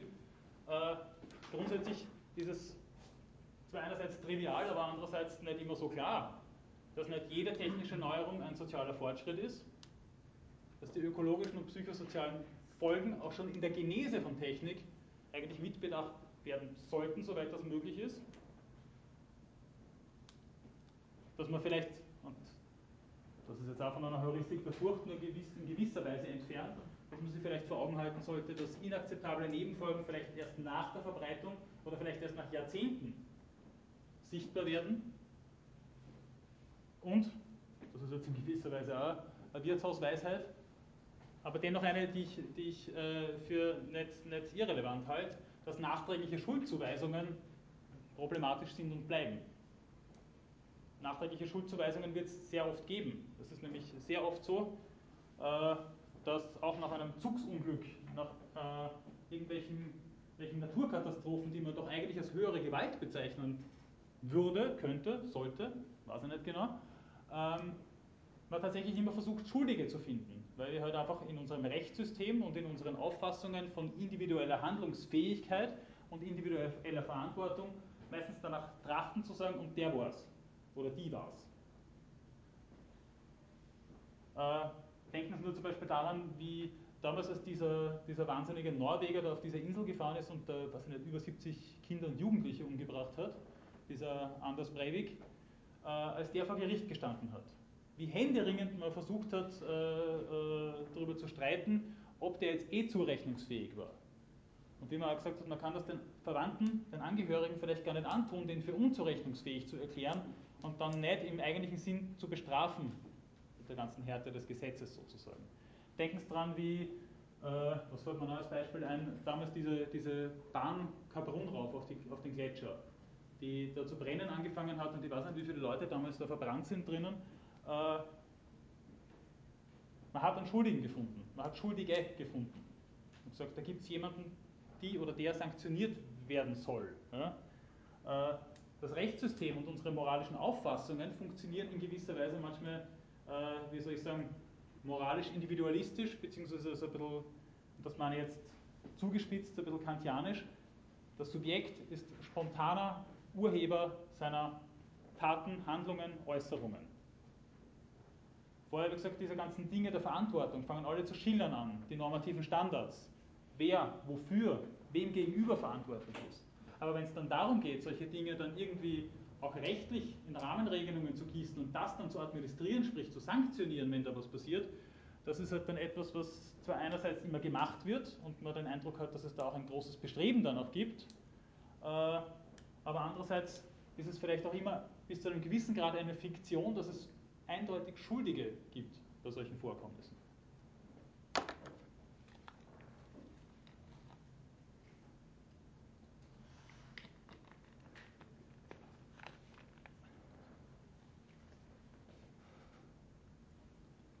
So, ein kurzes Zwischenresümee, dann gibt es noch einen letzten Bruch in der Auseinandersetzung mit, mit Technik, weil ich mich dann der Gentechnik zuwenden werde. Aber rauskommen tun aus der ganzen Sache ohnehin nicht. Jetzt äh, könnt ihr dann kurz einmal die Hirnbindungen gerade biegen. Jetzt äh, einmal kurz Martin Heidegger, der gesagt hat, als die Herausforderung ins Bestellen schickt das Gestell in eine Weise des Entbergens. Das Gestell ist eine Schickung des Geschickes wie jede Weise des Entbergens. Geschick in dem genannten Sinne ist auch das Hervorbringen, die Poiesis. Für den Fall, dass irgendjemand jetzt noch nicht alles klar ist, ähm, ähm, was will Heidegger damit sagen? Heidegger sagt, dass das Technische etwas ist, was ich schon mit Merleau-Ponty, mit Waldenfels und anderen versucht habe, so ein bisschen drauf zu, oder, oder, in den Griff zu kriegen, ähm, dass das Technische etwas ist, was tatsächlich unsere Existenz durchfurcht und uns zugleich anfängt zu entgleiten. Ja? Das Bestellen ist etwas, was wir sozusagen machen müssen. Das Bestellen, so wie Heidegger das vorstellt als Begriff, ist, ich muss einen Acker bestellen. Ich muss die Natur sozusagen irgendwie zurichten, damit ich überhaupt leben kann. Die neolithische Revolution, Ackerbau und Tierhaltung und so weiter, das sind jetzt nicht Sachen, wo man sich gedacht hat, könnte man mal machen, sondern das war etwas, was existenziell fundamental war für die menschliche Spezies. Ja? Und was bis heute fundamental geblieben ist, natürlich in den, Nach in den Nachwirkungen und nicht eins zu eins genauso wie vor 10.000 Jahren, aber dennoch. Ja? Und dadurch stellen sich die Dinge, so wie ich es vorher mit der Phänomenotechnik angesprochen habe, auch in gewisser Weise so dar, wie sie sich darstellen. Das konstituiert einen gewissen Blick. Ja? Das ist die Weise des Entbergens. Das ist der Wahrheitsbegriff von Heidegger, auf den gehe ich jetzt da nicht näher ein, aber äh, das heißt, wir sind determiniert in unseren Auffassungs- und Wahrnehmungsweisen durch das, was man Technik nennt. So. Äh, zugleich ist es aber so, dass das Technische auch ein Gestell ist, wie Heidegger sagt. Er mag das wahnsinnig gern, Begriffe zu nehmen und ihnen eine ganz andere Bedeutung zuzuschreiben. Das Gestell ist nicht das, was Sie draußen im Vorzimmer stehen haben, wo dann das ganze Klumpert reinkommt, das man nicht mehr sehen möchte, ähm, sondern das Gestell ist das sich auch entgegenstellen, das sich unserer Verfügung auch in gewisser Weise entziehen. Und das ist etwas, was historische Kraft hat. Ja? Also auf das mit dem Geschick und auf die Schickung des Seins gehe ich jetzt äh, nicht wirklich äh, genauer ein, ne? aber es geht darum, dass man sozusagen aus diesem historischen Kontext, der sich durch die Technik aufgemacht hat und der sozusagen ja mit der Antike in gewisser Weise schon beginnt oder von mir sogar mit der neolithischen Revolution in gewisser Weise beginnt, aber dass man aus diesem Kontext ja nicht aussteigen kann. Selbst wenn man versucht, sich der Technik zu entziehen und Eremit irgendwo wird äh, im Urwald, sind doch die eigenen Auffassungsweisen, auch das, wie man Welt sieht und interpretiert, schon dadurch geprägt, dass man in einem solchen Kontext sozialisiert worden ist. Und dieser Kontext, auch diese, eigentlich dieser ganze historische Horizont, müsste man sagen, Kontext klingt fast zu klein, dieser historische Horizont ist einer, der sich in gewisser Weise auch selbst reproduziert. Ja? der sie weder von allein tot läuft, noch äh, wo er mich dann daneben hinstellen kann und sagen kann, na, morgen nimmer, ich höre auf damit. Das, so funktioniert das nicht. Ja? So funktioniert der Umgang mit der eigenen Existenz nicht. Die eigene Existenz, die technisch durchfurchte Existenz, ist eine, in der wir jeweils schon stehen, wenn wir darauf reflektieren. Wenn es uns überhaupt gelingt, darauf zu reflektieren.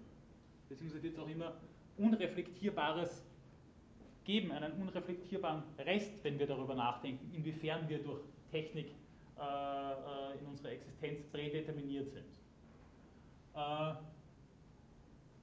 das ist es ungefähr, was Heidegger mit diesen paar Zeilen hier zum Ausdruck bringen möchte. Also worum es hier geht, ist tatsächlich, dass wir über die bloße Technikanwendung durch das Technische determiniert sind und bleiben und dass man, dass man das nicht einfach, dass Technik nichts Instrumentelles ist. Ja? Dass es ein, ein absoluter, wie soll ich sagen, ein absolutes Missverständnis ist, Technik als etwas bloß Instrumentelles zu begreifen und das sowas wie die Neutralitätsthese, und das sagt Heidegger in dem Text ganz explizit, etwas ist, was uns die Verfügungsgewalt von, vor der Technik erst recht entzieht. Wenn wir dann nicht sehen, wie sehr wir damit verbandelt sind wie wenig wir aus dem einfach aussteigen können. Dass uns die Illusion vorgaukelt, dass wir hier etwas in der Hand hätten, was wir einfach verwenden können, wie man halt einfach einen Hammer verwendet. Ja, so funktioniert es aber nicht. Okay, bevor ich jetzt zu einem allerletzten Punkt im Zusammenhang mit Technik und Technikethik übergehe, nämlich die in der Gentechnik, noch einmal kurz die Nachfrage, äh, was äh, diese bisweilen vielleicht etwas theoretischen Reflexionen zur Technik anbelangt hat, ob es dazu etwas gibt, worüber wir noch reden sollten, worüber Sie noch einmal nachfragen wollten.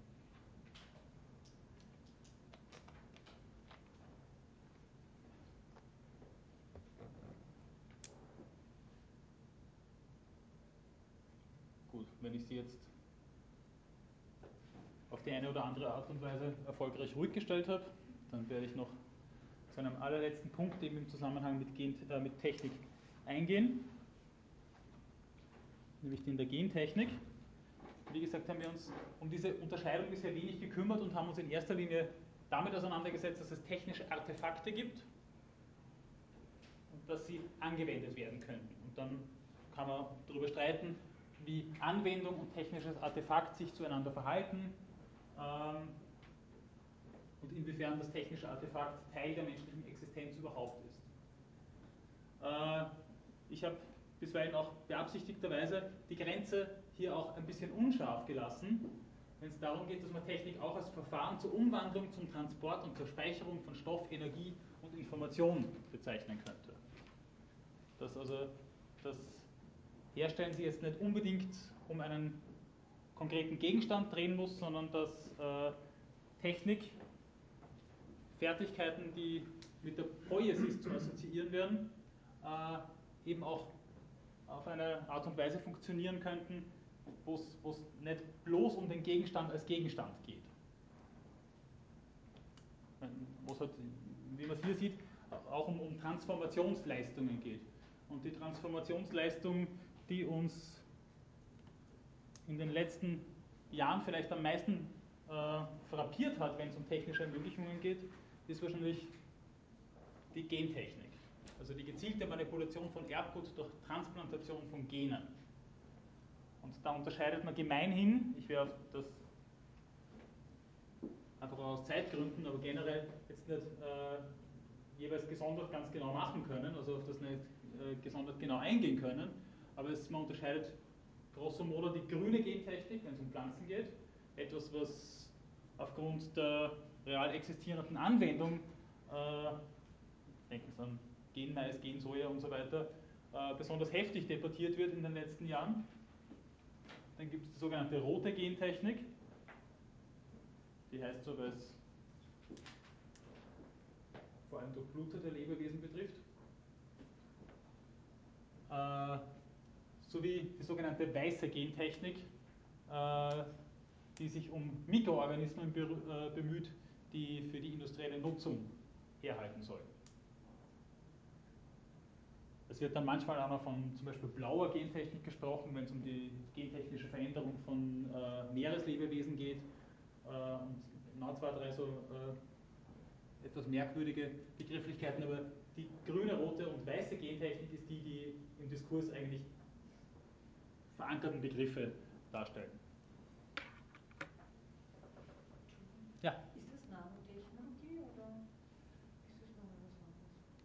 Das ist in gewisser Weise nochmal was anderes. Also Nanotechnologie muss nicht unbedingt mit Gentechnik gleichgesetzt werden. Also, ja.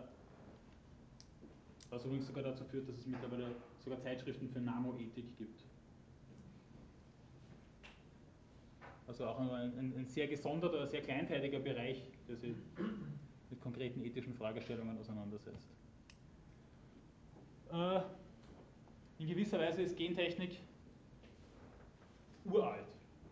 Das, was wir heute als Gentechnik bezeichnen würden, nämlich diese, dieser direkte, in gewisser Weise mechanische Eingriff in ein Genom, das ist etwas, was zum ersten Mal 1973 geglückt ist, als man das erste genmanipulierte Bakterium, was denn eigentlich, hergestellt hat. So weit manipuliert hat, dass es sich von seiner ursprünglichen Existenz wie weit entfernt hat. Was hat man da eigentlich gemacht? Hat man da tatsächlich ein Lebewesen hergestellt? Das ja wohl nicht. Denn Leben zusammenbauen, das ist bisher noch nicht geglückt. Allein, dass diese Frage bis heute nicht ganz geklärt scheint, äh, aber schon sehr früh gestellt worden ist und die Unsicherheit, was sich für Möglichkeiten, aber auch für Gefahren damit verbinden, hat dazu geführt, dass noch in den 70er Jahren äh, es zu einer rasanten Entwicklung einer Genethik gekommen ist. Wo es darum gegangen ist, sobald es möglich, Prinzipien, Normierungen, konkrete Wertbeschreibungen zu finden, die dafür geeignet sind, diesen Umgang mit diesen neuen Möglichkeiten äh, in den Griff zu kriegen. Oder vielleicht nicht in den Griff zu kriegen, aber wenigstens Reflexionsmöglichkeiten zu eröffnen und Argumentationsmöglichkeiten zu eröffnen. Am ethischen Horizont waren schon von Anfang an, obwohl es hier doch nur darum gegangen ist, ein Bakterium Gen zu manipulieren, dass das Ganze eine Gefahr für Mensch und Umwelt bedeuten könnte, aufgrund unabsehbarer Folgen und auch aufgrund der Tatsache, wo man heute noch darüber streitet, dass eben die Kontamination mit, äh, mit äh, manipulierten Genomen, äh, Genpools eher dazu, das, dazu äh, beitragen könnte, dass sie fundamentale Umwälzungen am ganzen Ökosystem äh, äh, dadurch ereignen könnten. Und wo man auch sehr schnell daran gedacht hat, das habe ich ganz spannend gefunden, dass das so schnell am Horizont aufgetaucht ist, äh, dass das Ganze zu Missbrauch durch Eugenik und Rassenhygiene führen könnte. Das ist vielleicht der zeithistorische Horizont, aber der Zweite Weltkrieg noch nicht ganz so wahnsinnig lange her, dass man auf die Idee auch schnell gekommen ist. Aber grundsätzlich ist es ja so, dass ein Eingriff in Genome ja schon viel älter ist als diese äh, Möglichkeiten, von denen ich da gerade rede. Klassische Zuchtverfahren, es gibt sogar Publikationen, die reden von natürlichen Zuchtverfahren, was auch immer das eigentlich sein soll, aber okay, äh, Zuchtverfahren sind ja auch dazu da, dass man Tiere den menschlichen Bedürfnissen oder vielleicht nicht nur Bedürfnissen, sondern den menschlichen Vorstellungen anpasst. Da wird der Ertrag gesteigert von Nutztieren, da wird die Produktqualität äh, gesteigert. Also bei manchen Tieren könnte es ja auch so sein, dass sie dann schöner werden. Denken Sie an den Mops zum Beispiel. Äh, und dass sie gegen bestimmte Umwelteinflüsse resistenter werden. Dass halt, weiß ich nicht, bei Keimdruck nicht, Druck nicht so schnell krank werden. Bei Pflanzen kennt man das ja ohnehin auch, dass sie dann gewisse Schädlinge äh, abwehren können oder von denen halt einfach nicht mehr so stark befallen werden. Und das, die Bilderheuristik ist eh wieder mal, glaube ich, für sich sprechend. Das ist ein sogenannter blau-weißer Belgier. Das sind Kühe, die schauen so aus, als hätten sie um ihren eigenen, also um, um ihre Muskeln noch einmal eine Partie Fleisch drüber gezogen. Äh, natürlich Steigerung des Ertrags. Die, die haben einfach eine unglaubliche Fleischmasse oben. Äh, können ihre Jungen auch nicht mehr selber gebären, sondern da werden oft die Föten dann rausgenommen und äh, im Sinne einer Leihmutterschaft Kühen anderer Rassen eingepflanzt, weil die, das geht sich einfach nicht mehr aus in so einem Körper. Äh, das hat man aber nicht gentechnisch erzeugt, sondern das ist ein, ein, ein klassisches natürliches Zuchtverfahren. Gentechnische Eingriffe haben für gewöhnlich folgende Ziele. Steigerung des Ertrags, eine Verbesserung der Produktqualität Resistenz gegen Umwelteinflüsse. Das heißt, die Zielsetzungen sind in gewisser Weise dieselben. Das Ganze funktioniert nur wesentlich schneller, man könnte auch sagen effizienter und was man halt ganz schnell hinkriegt und dadurch halt einfach, einfach einen, einen, einen viel weiteren Handlungshorizont bekommt, man kann Gene über Artgrenzen hinweg äh, einsetzen. Bei klassischen Zuchtverfahren werden ja Gene nicht irgendwie induziert, sondern die sind da und werden halt dann in irgendeiner Art und Weise verändert und das wird über Generationen hinweg verändert. Dadurch, dass eben gewisse Eigenschaften dann im weiteren, in der weiteren Zuchtauswahl, in der weiteren Eugenik, könnte man eigentlich sagen, dann äh, begünstigt werden.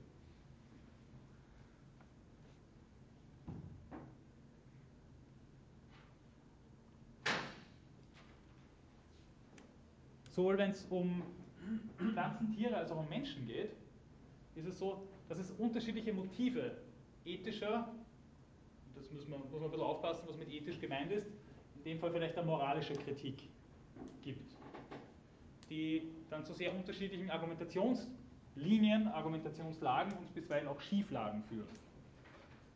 Äh, ich zitiere jetzt von Dagmar Fenner, weil ich finde, dass sie das schön auf den Punkt gebracht hat, obwohl ich nicht ganz einverstanden bin damit, wie sie das aufdröselt. Sie sagt, es gibt weltanschauliche religiöse Kritik, wobei ich fragen würde, das ist nämlich der Punkt, wo ich mir ein bisschen schwer tue, äh, was ist eine nicht weltanschauliche Kritik? Was ist eine Kritik, die sich keiner wie auch immer gearteten äh, Präsumption verdankt? Gibt es nicht immer irgendetwas, wovon ich ausgehe? Ja? Äh, ist der Utilitarismus weltanschaulich neutral? Nicht unbedingt. Ich muss nicht unbedingt Pathozentriker sein. Ja? Ich muss auch nicht unbedingt der Meinung sein, dass äh, äh, Leidvermeidung das Allerhöchste in der Moral ist. Ich muss auch nicht der Meinung sein, dass ein Nutzensummenkalkül eine gute Idee ist. Ich könnte auch sagen, das ist aber ordentlich ideologisch. Dass man Individuen gegeneinander ausspielen darf in der. Äh, aber es ist durchaus so, dass die Auffassung davon, was Natur ist und wie wir mit Natur, auch mit der eigenen Natur, mit dem eigenen Leib umgehen dürfen, dafür ausschlaggebend sein können, wie wir mit diesen Fragen umgehen. Dann werden die klassisch bioethischen Argumentationen, denken Sie auch an die Umweltethik, bedient. Und dann ist es auch nicht ganz irrelevant, äh, was soziologisch bzw. ökonomisch bei der ganzen Sache herauskommt. Ich werde gleich noch einmal näher darauf eingehen, was das alles bedeutet.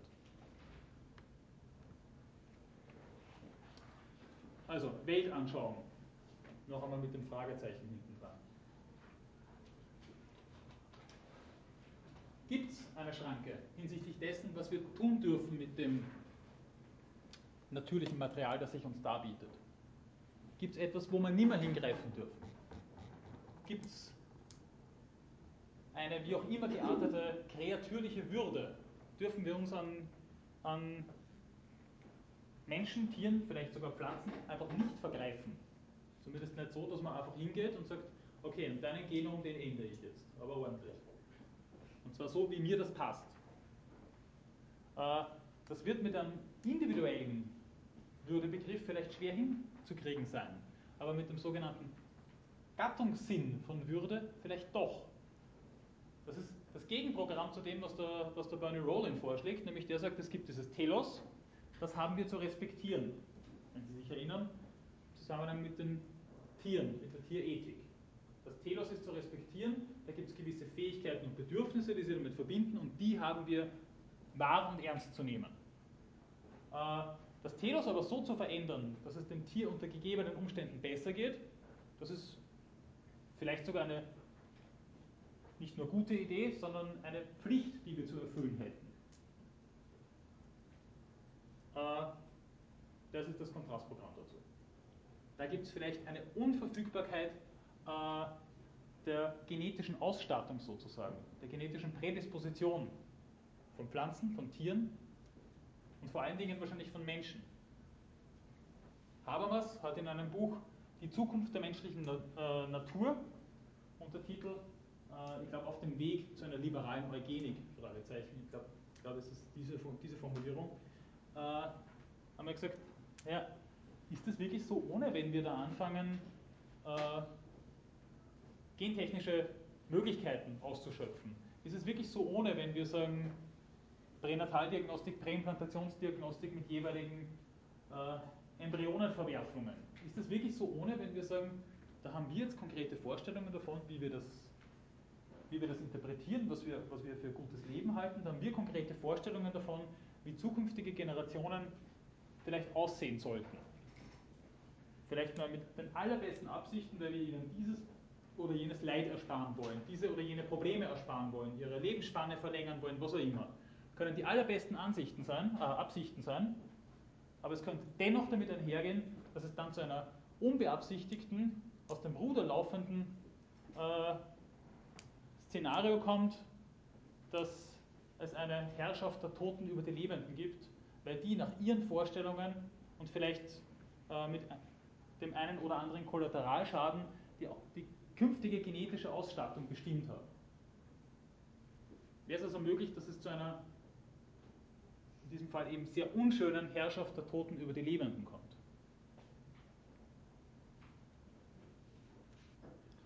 Auch hier könnte man sagen, naja, Moment, was ist denn das für eine komische Weltanschauung sozusagen, dass, äh, dass es da etwas gibt, wo wir uns da restringieren müssten, weil es gibt doch kein Recht auf eine natürliche genetische Ausstattung. Das ist ja merkwürdig. Was, was soll denn das wieder sein? Ja? Äh, und Habermas ist nicht zuletzt wegen diesem Buch auch immer wieder vorgeworfen worden, weil sonst war das ja nicht unbedingt der Vorwurf, dass man gesagt, haben, du bist, dass man gesagt hat, du bist aber ordentlicher Konservativer, der sich dem Fortschritt entgegenstellen möchte. Aber davon hat er gesagt, aha, der Habermas ist also doch ein Biokonservativer. Also das, dieses Buch hat ihm diesen Ruf eingebracht, den er seither nicht mehr so wirklich los wird.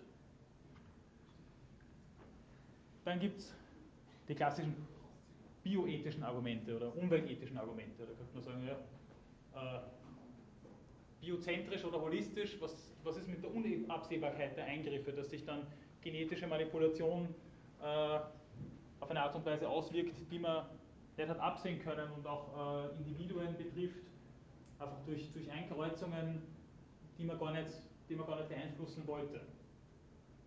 Gibt es dann vielleicht eine Verdrängung nicht modifizierter Arten? Man meint, das mittlerweile nachgewiesen zu haben, dass das nicht eintritt, aber das sind halt immer nur begrenzte Feldexperimente. So wäre es nicht möglich, dass dann irgendwann einmal nicht modifizierte Arten verdrängt werden.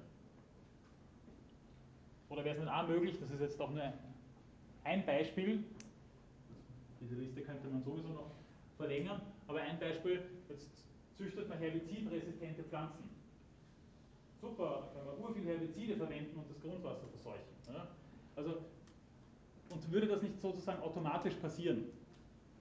Selbst wenn man das verbietet und versucht im Gesetzesrahmen äh, äh, hineinzukriegen, wird das nicht sowieso passieren. Würden solche Sachen nicht dann ohnehin geschehen. Ja? Dann, wenn es um die Tiere geht, da habe ich es mir jetzt ganz einfach gemacht, da verweise ich Sie auf die Tierethik und auf die Umweltethik noch einmal zurück, aber da wären die klassischen pathozentristischen, deontologischen oder auch auf das Telos bezogenen Argumente, zum Beispiel von Singer, Regan oder Rowling, die, die man heranziehen könnte. Ja? Ähm, Im Hinblick darauf, dass, äh, dass ähm, genetische Eingriffe halt auch immer wieder äh, zu, zu, eben nicht beabsichtigten Folgen führen und halt dann Kollateralschäden äh, möglich sind. Und dann könnte das Ganze natürlich immer auch anthropozentrisch interpretiert werden und man dann sagen, naja, dann entwickeln wir ganz neue Allergien, dann entwickeln wir ganz neue Antibiotikaresistenzen. Dann kommt es auch so weit, dass das äh, manipulierte Genmaterial auch sich in den menschlichen Körper einkreuzt. Und wir halt dann auch wieder mit äh, Problemen zu kämpfen haben, die wir jetzt vielleicht gar nicht absehen können. Und der dritte Strang an möglichen Argumenten sind sogenannte soziologisch-ökonomische Argumente, die Sie mit Möglichkeiten der Gentechnik verbinden können. Cui bono, wer hat denn da was davon? Von diesen Möglichkeiten. Entweder die, die sich leisten können, das ist jetzt eine Zuspitzung selbstverständlich, aber die, die sich leisten können, die haben dann sozusagen den Benefit davon, beziehungsweise die, die das anbieten und sich das teuer abkaufen lassen und die Leute müssen sowieso sozusagen mitmachen. Dann auch nur ein Beispiel von vielen möglichen Beispielen. Äh, klassische landwirtschaftliche Strukturen, so sie überhaupt noch existieren, weil gerade in industrialisierten Ländern existieren sie ja, so wie man sich das klassischerweise, kitschigerweise müsste man fast sagen, vorstellt, ohnehin nicht mehr, aber Zerstörung klassischer landwirtschaftlicher Strukturen bis hin zur Abhängigkeit von Saatgutherstellern, das ist ja schon Realität. Ne? Ähm, und dann eben diese Abhängigkeit von, von, äh, von den Produzenten, eben von äh, genau diesem Saatgut zum Beispiel. Ja?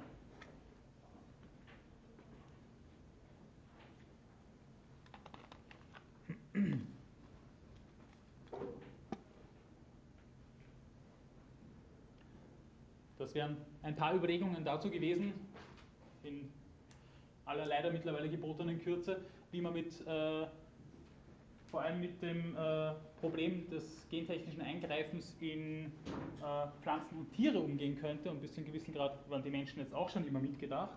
Jetzt würde ich gerne noch, das haben wir noch fünf Minuten, da muss ich schnell und präziser sein, aber ich werde vielleicht das nächste Mal noch einmal kurz darauf zu sprechen kommen.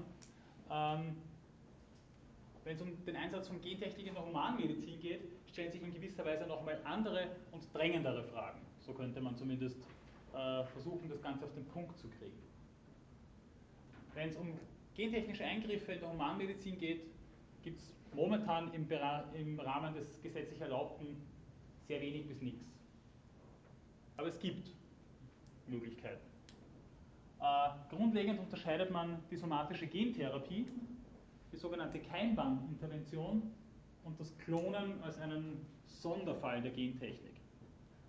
Nämlich einen, wo man darüber streitet, ob es überhaupt gentechnische Eingriffe sind, wenn Individuen geklont werden.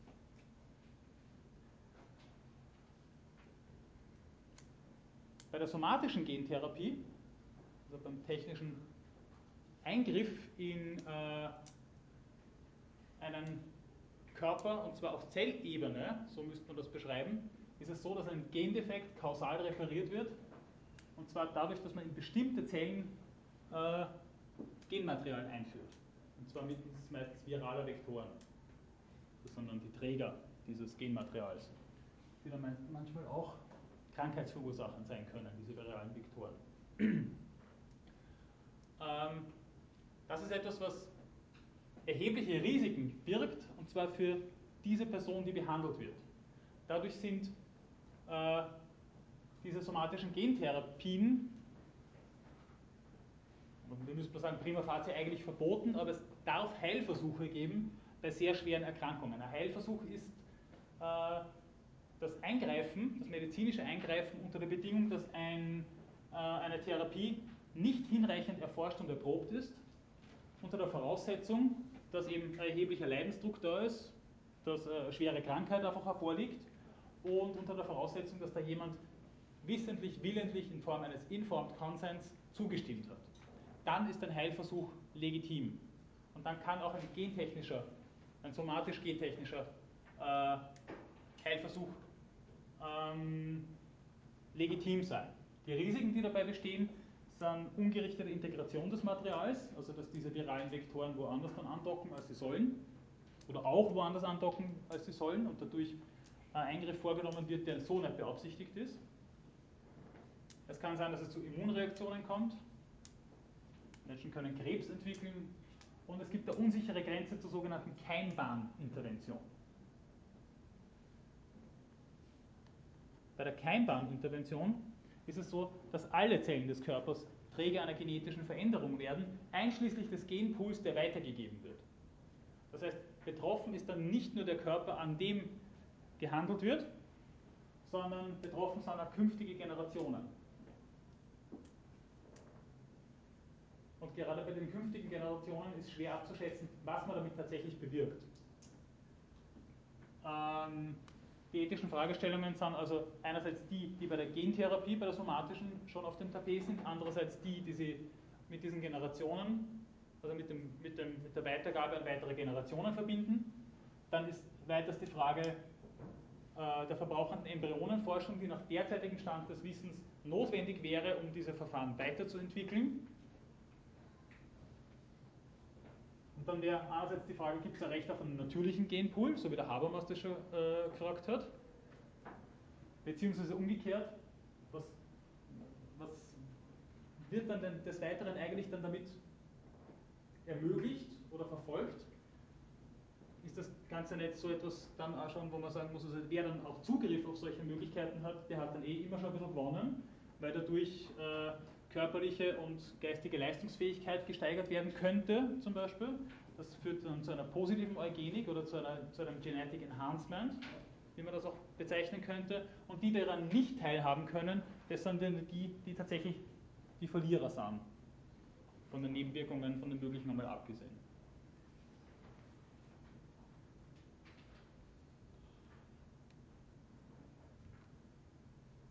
So, die allerletzte Slide zeige ich Ihnen jetzt noch. Mache ich ganz schnell, weil wir schon am Ende der Zeit sind. Und ich komme dann das nächste Mal vielleicht noch mal kurz darauf zurück und gebe dann auch noch einmal die Möglichkeit, rückzufragen, damit es vielleicht nicht zu verwirrend wird. Okay, also, Klonen ist eigentlich nicht der Eingriff in einen bestehenden Genpool, sondern Klonen bedeutet, dass ein ganzes Genom reproduziert wird. Das heißt nicht, dass ein Individuum reproduziert wird, das manchmal so dargestellt wird, aber ein Genom und ein Individuum sind nicht dasselbe. In gewisser Weise trivial, aber ein Genom ist bei weitem nicht so determinierend für die individuelle Existenz, wie man noch vor einigen Jahren gedacht hat. Einerseits deswegen, weil man mittlerweile die Epigenetik entdeckt hat. Ist Ihnen der Begriff der Epigenetik bekannt? Ja? Die Wicklung der DNA, nachdem sie hergestellt worden ist. Ja, es geht aber in dem Fall auch darum, dass Umwelteinflüsse dafür zuständig sind, dass gewisse Gensequenzen aktiviert oder nicht aktiviert werden. Ja, wo stark gewickelt ist, die können nicht aktiviert Genau, genau, ja. Aber diese Epigenetik macht dann sehr viel hinsichtlich dessen aus, wie sich ein Individuum dann entwickelt.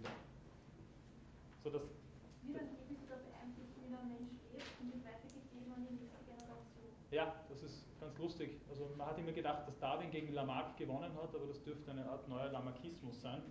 Lamarck war nämlich der Ansicht, dass äh, äh, individuelle Errungenschaften auch weiter vererbt werden können und sich dann in die, in die Vererbungslinie einschreiben. Und in gewisser Weise würde das das dann bedeuten. Und dem Genom äh, entspricht auch ein sogenanntes Proteom, nämlich der Eiweißhaushalt in einem Körper, deren Annahme dafür zuständig ist, wie welche Gene wann aktiviert werden. Das heißt, das Genom für sich selber ist jetzt gar nicht so ausschlaggebend, wie man noch in den 80er, 90er Jahren gedacht hätte. Äh, ethische Probleme, die Sie damit verbinden, das mache ich jetzt wirklich nur ganz kurz und komme dann das nächste Mal wirklich noch einmal kurz darauf zurück. Warum wird ein Genom eigentlich reproduziert? Wer ist so super? In welcher Hinsicht so super, dass sie oder er reproduziert werden sollte? Und was für Erwartungen werden an dieses klonierte Individuum dann herangetragen? Muss es diesen dann entsprechen? Wenn man Einstein klont, muss dann der daraus resultierende Ferdinand Einstein auch ein Superphysiker werden? Und wenn das nicht wird, was machen wir damit ja? Dann die Risiken der Durchführung. Also das Klonschaf, Scholli, äh, Klonschaf Dolly war Nummer 200 irgendwas. Alles davor ist auf die eine oder andere Art und Weise, und das klingt jetzt äh, vielleicht ein bisschen zu harmlos, aber nichts geworden. Also da waren schwerstbehinderte Individuen dabei, die man halt dann schnell euthanasieren musste. Äh, und überhaupt, Status des geklonten Individuums. Ist dieser geklonte Mensch dann was? Ein Hergestellter? Haben wir dann die Eigentumsrechte? Was ist überhaupt, äh, oder was macht es mit, mit der Auffassung vom Menschen, wenn wir solche Möglichkeiten in die Tat umsetzen? Gibt es einen Unterschied zwischen natürlichen und geklonten und von mir aus gentechnisch manipulierten Menschen? Und wie schaut der aus? Gibt es dann einen Unterschied in der Rechtslage womöglich? Gibt es dann einen Unterschied in der moralischen Berücksichtigung? Und mit diesen völlig unbeantwortbaren Fragen bedanke ich mich sehr herzlich für die Aufmerksamkeit.